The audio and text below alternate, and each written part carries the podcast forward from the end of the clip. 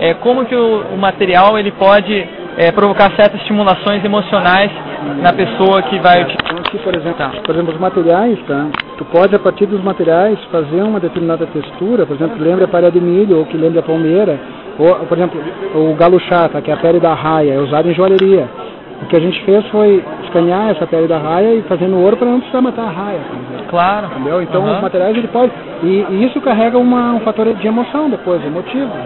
A pessoa vai reconhecer que pode gravar se quiser. vai reconhecer se foi feito esse esse trabalho de, de preservação da raia ou você diz assim que a- é, quando a pessoa vê esse material ela vai se lembrar da raia? Qual Não, as duas coisas, valor? tu pode, pode avaliar pelos dois motivos. Tu pode avaliar tanto a, a- o material né, de que lembre a raia, como também ela, a- ela pode eh, vir a escolher esse produto pela preservação da raia. Aham. né? O que é importante é que esse material pode carregar uma emoção, pode carregar uma interação com o usuário.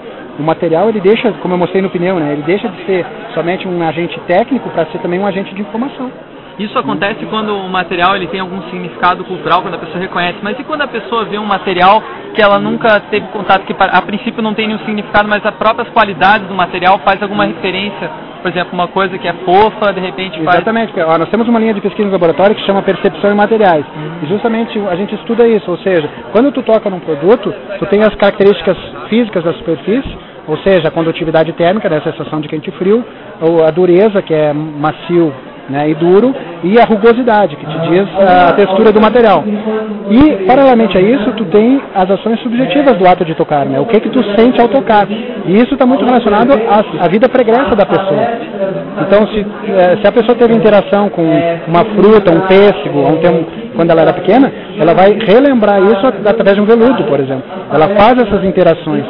Então, tu pode pegar os materiais e, a partir dos materiais, trabalhar essa questão da percepção. E como, e como que o designer pode é, saber o que, que tipo de material que vai que vai despertar certas emoções? Porque você falou que, que ele está atrelado à experiência prévia, só que você não tem como saber que todo, todos, cada pessoa tem uma experiência diferente. Como que o designer pode trabalhar com isso? Mas isso existe padrões de referência, né? Então, por exemplo, você sabe que materiais muito frios ou muito quentes, eles geram ah, sensações negativas. Né? Ah, por quê? Porque você não gosta de tocar algo muito quente ou algo muito gelado. Né? É, Quando tocou quando pequeno, não foi uma sensação agradável. Né? Então, essa percepção não é boa. Então, tu pode, através da condutividade térmica dos materiais, zona muito quente, trabalhar com materiais mais frios e vice-versa, tentando chegar a um equilíbrio de temperatura. Por exemplo. Existe também algum tipo de forma de transmitir informações através de materiais, por exemplo, quente seria uma parte perigosa do, do, Sim, do- dá- é possível de fazer isso também.